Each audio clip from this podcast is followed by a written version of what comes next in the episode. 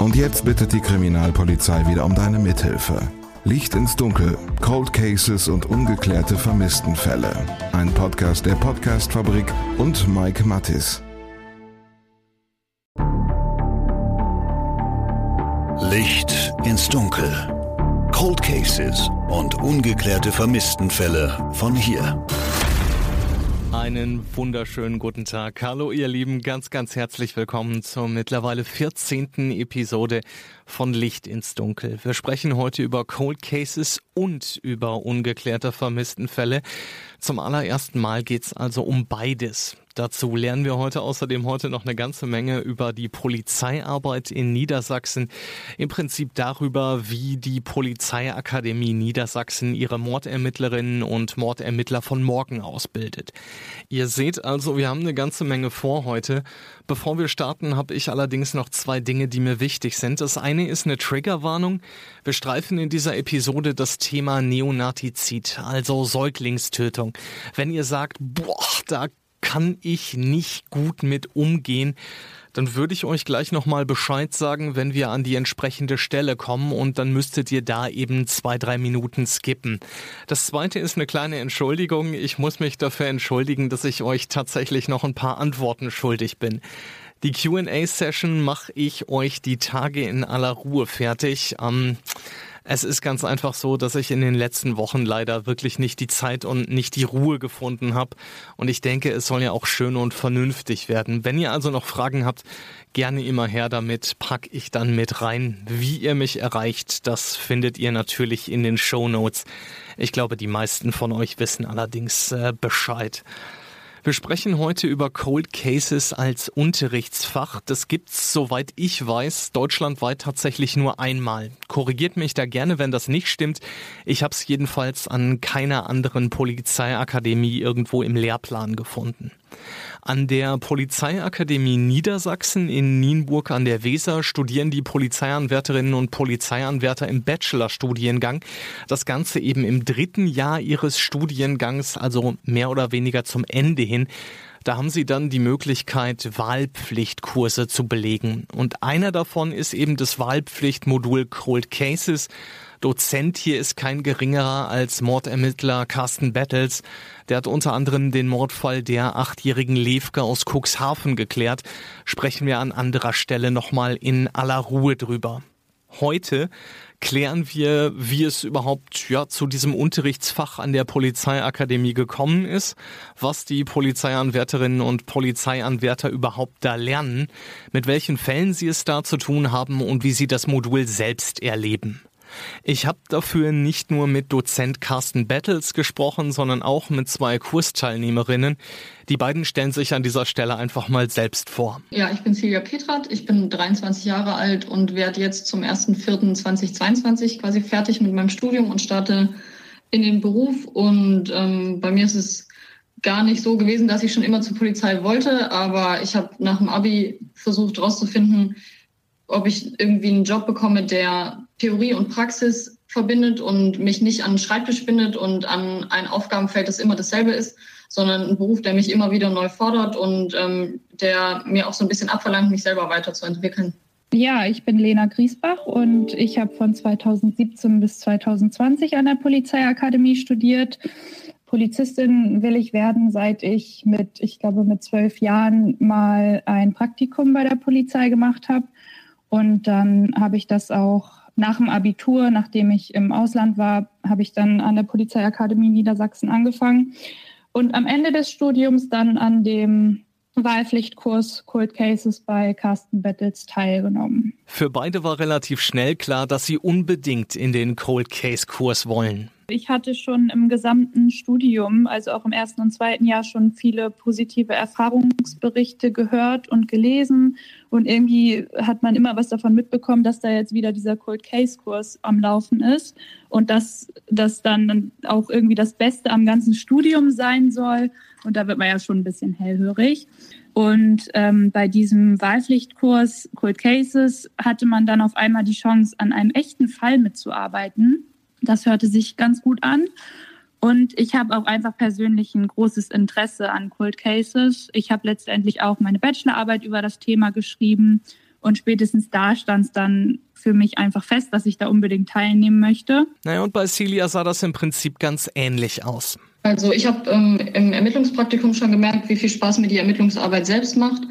Und ähm, trotz der Komplexität mancher Akten dort ist die Arbeit mit den Cold Case-Fällen, bei denen es ja auch oft um viel mehr geht als zum Beispiel einfach gelagerte Diebstähle, natürlich irgendwie aus studentischer Sicht nochmal viel spannender. Und ähm, ich finde, die Arbeit an den Cold Case-Fällen eröffnet eben ähm, als Studierende auch Möglichkeiten, die sich im Rahmen des Studiums sonst nicht ergeben hätten. Und dazu gehört dann eben auch, dass Sie es hier mit einem echten Cold Case beziehungsweise mit echten vermissten Fällen zu tun haben.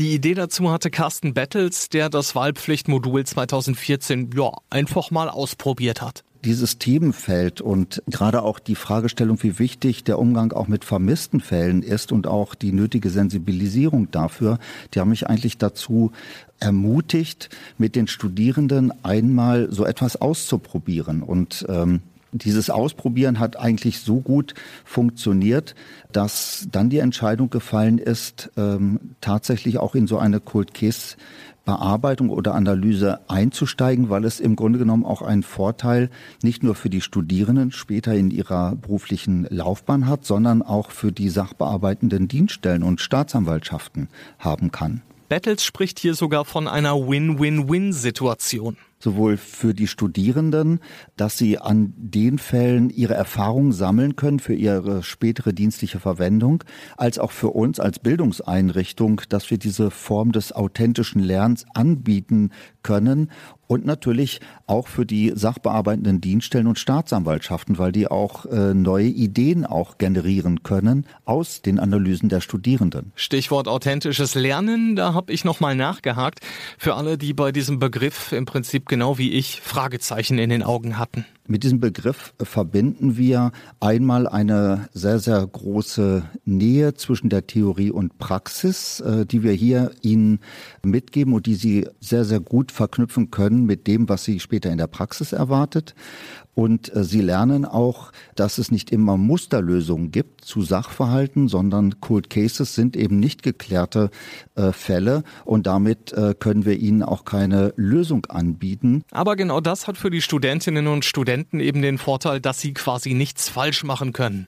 Für Sie geht es einerseits darum, an realen Fällen zu lernen, zum anderen, ja, im Prinzip einen frischen Blick auf die Fälle zu werfen und vielleicht auch mal ein bisschen unkonventionelle Ansätze zu wählen. Man kann es auch als äh, studentischen Leichtsinnsbereich zum Beispiel auch darstellen, weil es muss auch, und das ist ja auch das Interessante daran, dass die Studierenden im Grunde genommen auch die Möglichkeit haben, out of the box zu denken und zu sagen, vielleicht gibt es auch ganz, ganz andere Zusammenhänge in dieser Art und Weise, einfach auch ihren Gedanken mal freien Lauf zu lassen. Dieses Out-of-the-Box-Denken ist für die Ermittler extrem wichtig, sagt Battles und nennt uns da auch gleich mal ein paar konkrete Beispiele. In einem wurde vor mehr als 17 Jahren ein türkischstämmiger Mann in Niedersachsen getötet. Auf Fotos vom Tatort war ein Schriftzug zu sehen, der den Ermittlern damals nicht aufgefallen war. Heißt also, das war ein Schriftzug, der damals aber nicht interpretiert werden konnte als äh, türkisch, aber auch nicht als deutsch dann von dem Studierenden nach, nach über 17 Jahren als äh, sozusagen eine Darstellung einer türkischen Redensweise, eines Ausdrucks, aber niedergeschrieben in lateinischen Buchstaben. Und äh, dieser Schriftzug äh, im Grunde genommen bedeutete, du Schurke, nimm deinen Koffer. Inwieweit das die Mordermittler weitergebracht hatte, konnte mir Carsten Battles nicht sagen. Für ihn zeigt das aber, dass es sehr, sehr hilfreich ist, wenn bei Tötungsdelikten aus anderen Kulturkreisen eben auch Ermittler eingesetzt werden, die sich mit anderen Kulturkreisen auskennen. Ganz klar. Anderes Beispiel fürs Out-of-the-Box-Denken ist ein Fall, der seit mittlerweile fast 30 Jahren ungeklärt ist. Die Ermittler hatten damals an der Hand eines Opfers eine DNA-Mischspur gefunden und Teile davon stammten von einem Mann. Das Problem daran ist, dass die DNA-Analyse damals quasi noch in den Kinderschuhen steckte. Für Battles ist daher beachtlich, dass diese Spur im Sachverhalt immer mehr zur Täterspur wurde. Das heißt also, die Interpretation lag dann, es ist eine Spur vom Täter. Und äh, dieses haben wir mit den Studierenden dann nochmal betrachtet und sind zu dem Ergebnis gekommen, diese Spur kann vom Täter stammen, aber sie muss nicht vom Täter stammen. Damit wurde eine ganz, ganz andere Blickrichtung plötzlich auf andere Straftaten und Tötungsdelikte eröffnet, die bei der Interpretation, äh, es ist die Spur des Täters, außen vor blieb. Und äh, dieses Ergebnis haben wir auch der sachbearbeitenden Dienststelle dann entsprechend vorgestellt. Und dort gab es schon auch äh, konfrontative Situationen, äh, dass man sagte, das kann gar nicht sein, das ist die Spur vom Täter, bis man dann aber gesagt hat, wir sind immer davon ausgegangen, das ist die Spur vom Täter, aber wir haben nie in Frage gestellt, dass es auch anders an die Hand gekommen sein kann. Und das sind Erfolge, die auch dafür sprechen, dass die Studierenden auch nicht nur einen studentischen Leichtzinsbereich Bereich dort äh, äh, betrachten, sondern auch schon fundierte Analysen vornehmen. Der Weg dahin ist allerdings ein ziemlich weiter und manchmal eben auch nicht ganz einfacher. Das Spannende ist äh, natürlich auch äh, gerade verbunden mit viel Arbeit. Auf die Studierenden kommt eine ganze Menge an Leseleistung zu, eine ganze Menge an Mehrarbeit. Und das geht dann auch schon mal über den normalen Feierabend hinaus. Im Schnitt muss jeder Kursteilnehmer rund 1000 Seiten Akten lesen.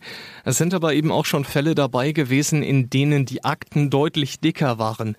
40.000 DIN A4 Seiten waren dabei zu lesen in einem Fall.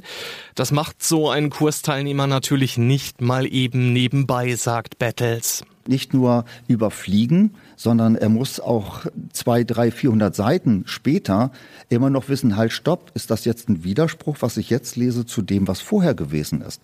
Das heißt, es ist für viele Studierende auch eine Erfahrung, sich mit äh, langen Texten auseinanderzusetzen, eine Erfahrung, auch Texte zu bewerten, was ist jetzt wichtig, was ist nicht wichtig, ohne aber auszuschließen, dass etwas, was erstmal unwichtig erscheint, später nicht wichtig wird. Das war Celia und Lena aber beispielsweise komplett egal, dass sie immer noch über alten Akten gesessen haben, als manche Kollegin oder mancher Kollege eben schon lange im Feierabend war. Das hat die beiden wenig gestört. Genau diese Studierenden braucht es, sagt Carsten Battles. Die Studierenden möchte ich im Grunde genommen haben, die sagen, das ist mir egal, ich äh, lese auch sehr, sehr viel und ich will mich damit beschäftigen, auch wenn es viel Arbeit kostet. Und das sind im Grunde genommen die Studierenden, mit denen wir dann zusammenarbeiten. Da gibt es tatsächlich auch schon Studierende, die sich sehr, sehr früh melden, auch im ersten Jahr schon des Studiums und sagen, ich möchte das unbedingt später machen, weil ich habe das gehört, dass es das gibt. Und das sind natürlich genau die, die wir auch brauchen dafür. Pro Auflage nehmen insgesamt 20 bis 80 Studierende an den Cold Case Kursen teil. Und dabei gibt's jedes Mal zwei bis vier verschiedene Fälle, die bearbeitet werden. Es gibt einen nationalen Kurs, das heißt deutschsprachig, und dann gibt's einen internationalen Kurs, da wird Englisch gesprochen. Und daran nehmen dann eben auch Polizeianwärterinnen und Polizeianwärter aus anderen Ländern teil, beispielsweise Großbritannien oder Australien. Genau das hat Celia ganz besonders gereizt. Mich hat auch so ein bisschen die Sprache festgehalten. Ich hatte auch einfach Bock drauf, meine ähm, englischen Sprachkenntnisse nochmal weiterzuentwickeln, weil es ja auch irgendwann schwieriger wird, wenn man die Sprache mal gut kann, weil man einfach dann ja auch sich so ein bisschen neuen Wortschatz aneignet und so ein bisschen gefordert ist durch die Muttersprachler, mit denen man zusammenarbeitet. Die Vorgehensweise ist bei beiden Varianten allerdings gleich, ganz egal ob nationaler oder internationaler Kurs. Die Studierenden sehen das, was die Ermittler seinerzeit eben auch gesehen haben. Die Studierenden bekommen bei uns die komplette Akteneinsicht in die digitalisierten Akten Akten. Wir haben ein spezielles Verfahren entwickelt, dass äh, die Daten sicher abgelegt sind und äh, sie die Möglichkeit haben, diese Akteninhalte äh, zu bearbeiten. Wenn die Akten vorliegen und sich die Studierenden eingearbeitet haben, dann erstellen sie anhand der Haupt- und Spurenakten ein Opferbild. Das heißt, sie ziehen aus den Akten die Informationen hervor, die über ein Opfer eines Tötungsdelikts, aber auch über eine vermisste Person in den Akten enthalten sind. Das heißt, sie gehen äh, wie ein Chronist vor. Sie zitieren im Grunde genommen strukturiert aus der Akte und versuchen, alle Informationen über die vermisste Person oder über ein Opfer eines Tötungsdelikts aus den Akten heraus zu ziehen, zu selektieren und damit ein Bild zu erzeugen, wer ist denn eigentlich jetzt das Opfer oder wer ist eigentlich die vermisste Person? Wo gibt es Ansatzpunkte im Sachverhalt, aus welchen Gründen die Person als vermisst gelten kann? Was spricht für ein freiwilliges Verlassen? Was spricht dagegen? Was spricht für einen äh, Suizid? Was spricht dagegen? Was spricht für einen natürlichen Tod? Was spricht dagegen? Was spricht für einen Unfall? Was dagegen? Aber auch was spricht für eine Straftat und was spricht dagegen. Die Mordermittler von morgen sollen hier eben lernen, dass es wichtig ist, auch mal unangenehme Fragen zu stellen und Dinge in Erfahrung zu bringen, die ein Opfer wahrscheinlich nicht freiwillig erzählt hätte da ist es natürlich gerade auch interessant, auf die Dinge auch zu achten, die für das Opfer eher vielleicht unangenehm sind, dass man darüber spricht. Und gerade diese Dinge könnten es ja sein, die später auch eine Erklärung für die Tat mit sich bringen. Um das alles herauszufinden, müssen die Kursteilnehmer zum Beispiel bei Verhören oder Zeugenbefragungen ganz genau aufpassen. Wo gibt es vielleicht Faktoren, wo Angehörige, die jetzt vor mir sitzen und eine vermisste Person vermisst melden, vielleicht ungern drüber sprechen, weil ähm, jemand vielleicht finanzielle Probleme hat oder eine bestimmte Einstellung äh, zur Sexualität, über die man äh, vielleicht nicht gerne redet. So, aber die sind es ja gerade, die für uns wichtig sind. Und da von Anfang an auch die Studierenden darauf zu trainieren, diese Dinge auch zu erfahren und zu sagen, das brauchen wir nicht für uns persönlich, aber wir brauchen für eine Einschätzung äh, auch die Dinge, über die man nicht gerne spricht. Wie ist eine Person von der Persönlichkeit, vom Charakter, von seinen finanziellen Verhältnissen, vom Gesundheitszustand? Also es gibt ganz, ganz viele Faktoren, die die Studierenden erheben müssen aus der Akte und einschätzen müssen. Ergeben sich hier bestimmte Faktoren auch, die etwas zur Erklärung der Straftat dazu beitragen können? Und so setzt sich dann eben nach und nach das Opferbild zusammen, sowohl bei Mordfällen als auch bei vermissten Personen. Als nächstes gibt's dann Schritt zwei, das ist die Tatrekonstruktion. Gehen wir mal bei einem Tötungsdelikt davon aus, es wird immer eine sogenannte Vortatphase geben, eine Haupttatphase und eine Nachtatphase.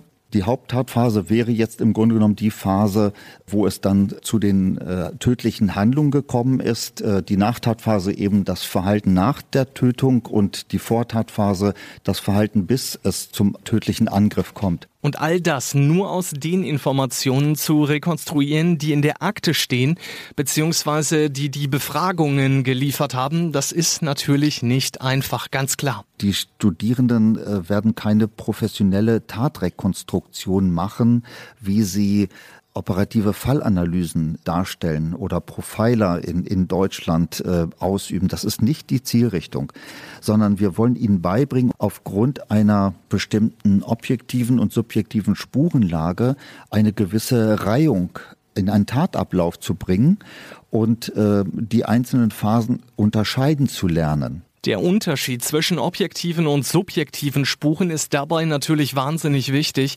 Das erklärt Carsten Battles an dieser Stelle auch nochmal kurz für uns. Die objektiven Spuren, das sind so die, die klassischen forensischen Spuren, zum Beispiel, äh, die auch an einem Tatort zu finden sind, während äh, die subjektiven Spuren im Grunde genommen auch Zeugenaussagen darstellen. Gerade bei vermissten Fällen ist es wichtig, dass subjektive Spuren einfach nochmal hinterfragt werden.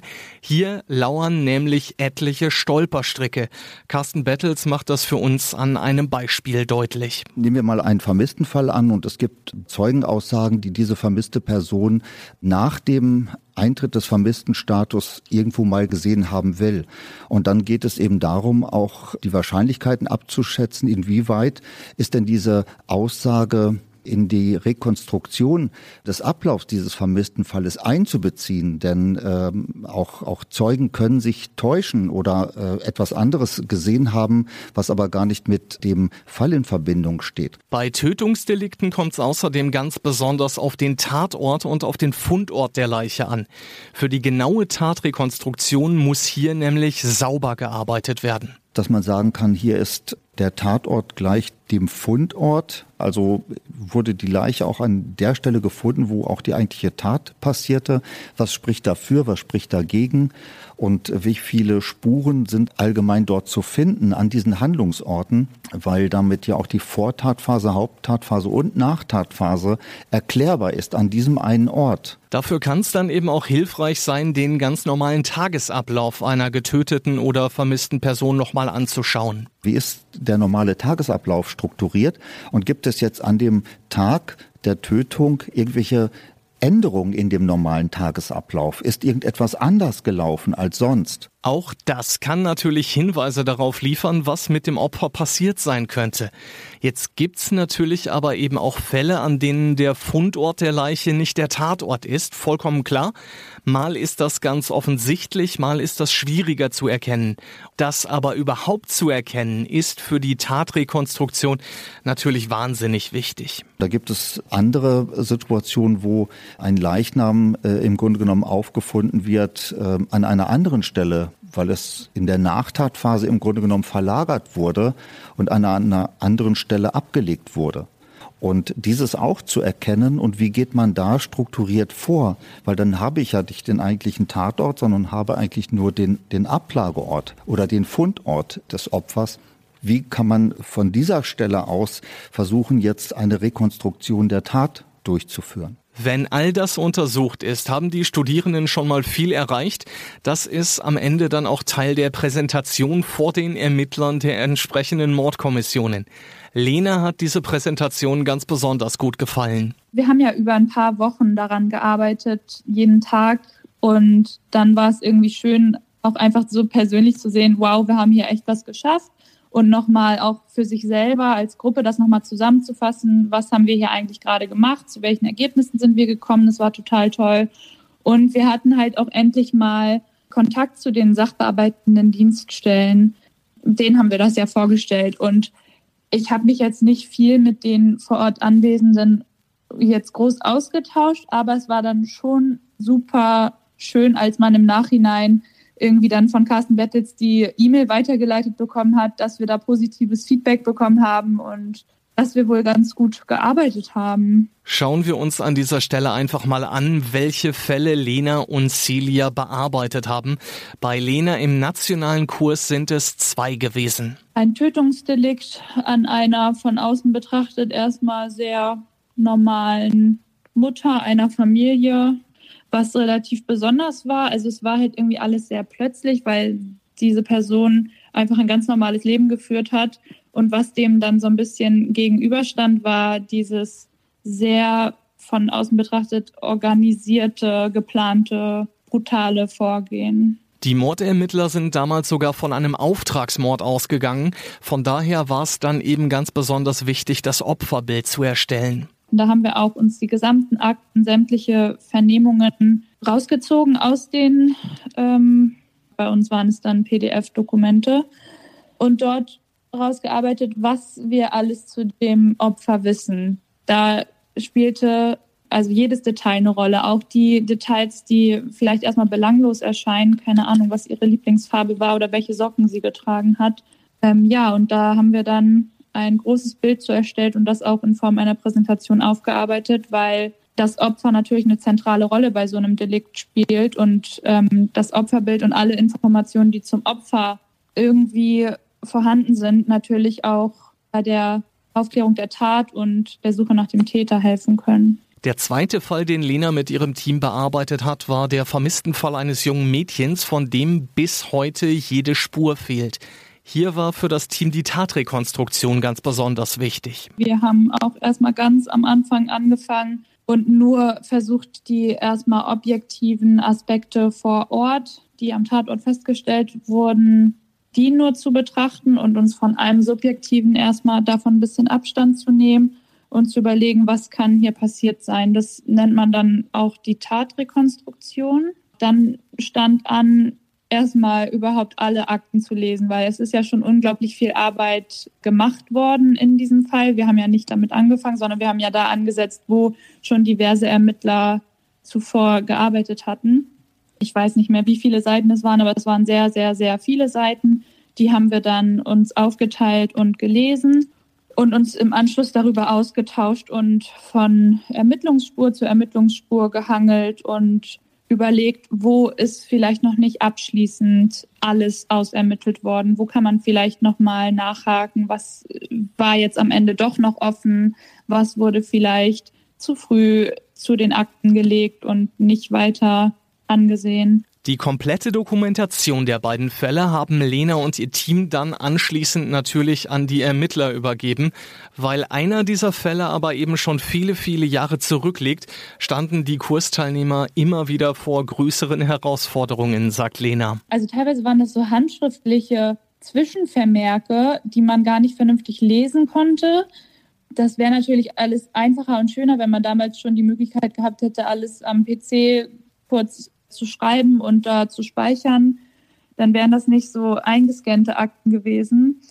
Äh, mit denen lässt es sich natürlich nicht ganz so gut arbeiten wie, wie vielleicht mit den Akten, die wir heute fertigen. Das war noch ein bisschen schwierig manchmal, aber dadurch, dass die ja alle mühevoll vor unserem Wahlpflichtkurs digitalisiert wurden, äh, war das, glaube ich, noch in Ordnung. Die große Herausforderung für Celia war der Fall an sich. Und hier komme ich dann tatsächlich nochmal auf meine Triggerwarnung vom Anfang zurück. In ihrem Fall ging es um einen getöteten Säugling. Wenn euch das jetzt zu nahe geht, dann überspringt an dieser Stelle bitte die nächsten vier Minuten. Worum es genau ging, das fasst uns Celia einfach nochmal kurz zusammen. Es ging eben darum, dass der Säugling auf einer Toilette, auf einer Raststätte gefunden wurde, das heißt auf einer öffentlichen Toilette und ähm, offensichtlich durch sowas wie Ertrinken oder Sauerstoffmangel ähm, zu Tode gekommen ist.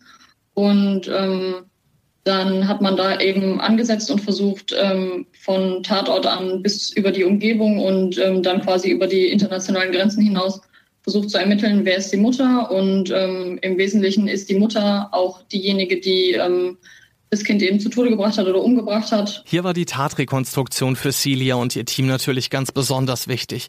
Am Ende kamen sie zum Schluss, dass höchstwahrscheinlich die Mutter ihren Sohn umgebracht hat. Grundsätzlich ist es in der Ermittlungsarbeit ja immer schwierig, ähm, sich von vornherein auf was zu versteifen und quasi nicht erstmal offen zu bleiben und zu schauen, okay, nur weil es so wirkt, als ähm, wäre das das Naheliegendste, sich darauf zu versteifen.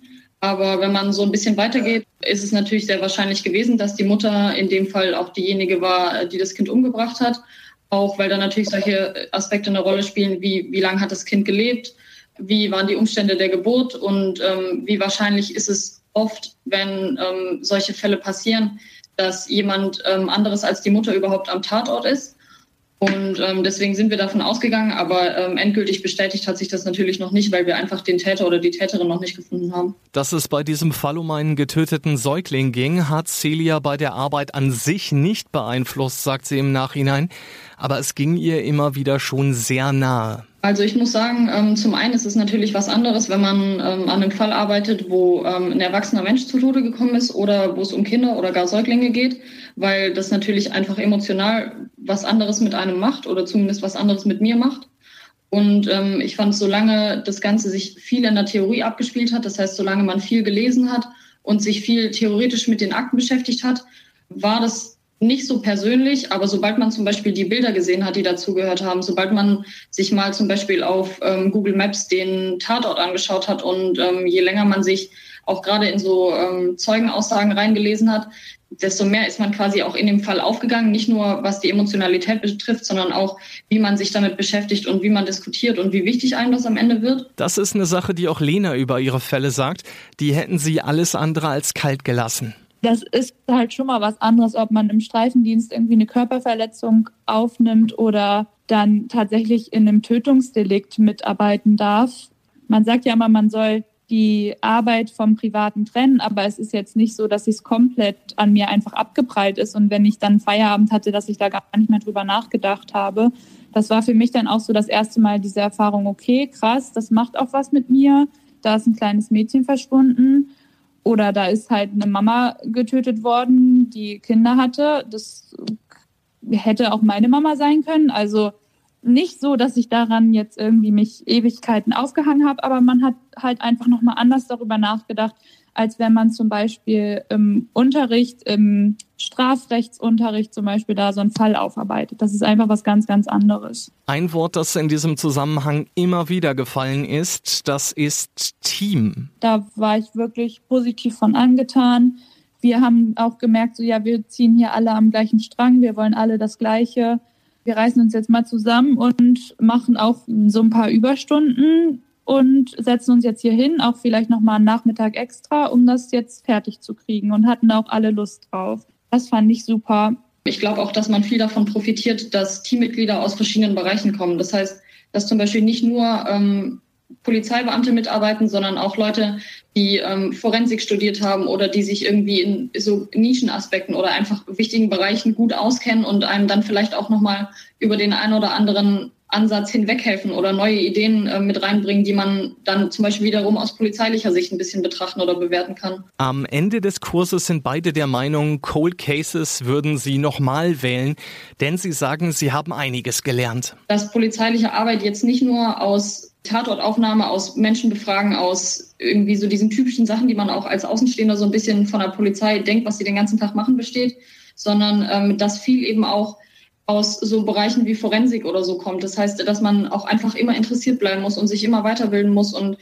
einfach all das Wissen, das man jetzt zum Beispiel aus irgendwie dreimonatiger Cold Case Arbeit genommen hat, kann man einfach beispielsweise wieder anwenden. Und daran merkt man einfach, wie viele Bereiche auch für solche Ermittlungsarbeiten wie die im Cold Case Projekt wichtig werden können und ähm, ja, wie gut es einfach ist, wenn man sich in mehreren Bereichen gut auskennt und einfach so ein bisschen offen bleibt. Das war natürlich erstmal total besonders. Man hat was ich auch total gut fand, Verantwortung übertragen bekommen. Manche Seiten habe wirklich auch nur ich gelesen, weil niemand von uns Studierenden hatte Zeit, die ganzen tausenden Seiten zu lesen. Und dann wusste ich auch so, diese 100 Seiten, die bearbeite jetzt ich und das mache ich jetzt auch richtig, richtig gründlich, weil da guckt nicht nochmal jemand drüber. Und wenn ich da was übersehe, ja, dann ist es halt blöd. Und das war total besonders für mich, da in einem echten Fall Verantwortung übertragen zu bekommen. Von den Ergebnissen, die die Studierenden liefern, ist Dozent Carsten Battles absolut überzeugt, sagt er. Damit könnten sich die Mordermittler von morgen absolut sehen lassen, sagt er. Im Regelfall finden sich eben nicht ähm, aufgrund einer Leseleistung, dass man sagt, unten auf Seite 480 oder 2015 unten rechts, da steht doch der Name des Beschuldigten, den haben nur bislang alle Ermittler überlesen. Es ist nicht immer so einfach, sondern im Regelfall sind es oftmals Kleinigkeiten, die aber eine ganz, ganz andere Interpretation hinterher zulassen und damit auch äh, eine ganz andere Sichtweise auf den Fall ermöglichen. Von daher haben wir bislang eben noch nicht erreicht, dass eine Person auch verurteilt wurde sozusagen. Aber was wir schon erreicht haben, was man sagen kann, ist in einem Kurs, dass eine Mordkommission eingerichtet wurde aufgrund äh, auch des Ergebnisses der Arbeit der Studierenden und äh, insbesondere auch äh, im internationalen Kurs äh, der Fall des unbekannten Toten aus der Nordsee, der derzeit ja auch äh, in den Medien präsent ist. Und ganz genau darüber sprechen wir in zwei Wochen. Der unbekannte Tote aus der Nordsee, ein Mann, den der Bundesgrenzschutz 1994 vor Helgoland aus dem Wasser gezogen hat. Was es damit auf sich hat, wie die Studierenden in diesem Fall vorgegangen sind und was sie damit alles ins Rollen gebracht haben, das besprechen wir beim nächsten Mal bleibt mir an dieser Stelle noch Danke zu sagen. Danke an Carsten Battles, der sich ziemlich spontan Zeit für mich und meine Fragen genommen hat, der aber eben auch dafür gesorgt hat, dass Celia und Lena hier über ihre Eindrücke des Seminars gesprochen haben. An euch beiden auch ein ganz, ganz herzliches Dankeschön. Danke dafür, dass ihr euch die Zeit genommen habt. Danke dafür, dass ihr mit euren Eindrücken vielleicht auch den ein oder anderen davon überzeugt habt, zur Polizei zu gehen. Ich wünsche euch auf eurem Weg alles, alles Gute. Und zum Schluss noch ein ganz dickes Dankeschön an Michael Täger von der Pressestelle der Polizeiakademie. Ich habe es tatsächlich selten erlebt, dass auf meine Anfrage so wahnsinnig schnell geantwortet wurde. Ganz, ganz herzliches Dankeschön dafür. Schließen möchte ich an dieser Stelle natürlich auch wieder mit der positiven Nachricht der Woche und da muss ich sagen, ich wusste überhaupt nicht, was ich nehmen soll. Das sogenannte Horrorhaus von Höxter, das abgerissen worden ist, Ich denke, für viele Anwohner in Bosseborn ist das natürlich die absolute Top-Nachricht. Da haben sich einige sehr über den Dark Tourism beklagt, ähm, denn immer wieder sind True Crime Fans aus ganz Deutschland in das 500 Seelendorf gepilgert, um eben das sogenannte Horrorhaus zu sehen. Gibt es jetzt nicht mehr. Dass sich im Fall Maddie McCann wieder was tut, finde ich tatsächlich auch nicht ganz uninteressant. Die Behörden in Portugal haben da einen 45-jährigen Deutschen offiziell als Verdächtigen eingestuft. Das ist genau der Mann, den auch die Staatsanwaltschaft Braunschweig im Visier hat und der seit geraumer Zeit in U-Haft sitzt. Und die dritte Option für die positive Nachricht der Woche ist ein Ermittlungserfolg vom LKA in Nordrhein-Westfalen. Ihr habt's mit Sicherheit in meiner Insta-Story mitverfolgt. Quasi vier Wochen nachdem wir ja hier mit Polizeiführer Colin B. Nierenz über den Stand der Dinge gesprochen haben, haben die Ermittler einen 66-jährigen Mann in Detmold im Kreis Lippe festgenommen. 1987 soll er die damals 23-jährige Claudia Otto in Loma im Rhein-Sieg-Kreis bei Bonn ermordet haben.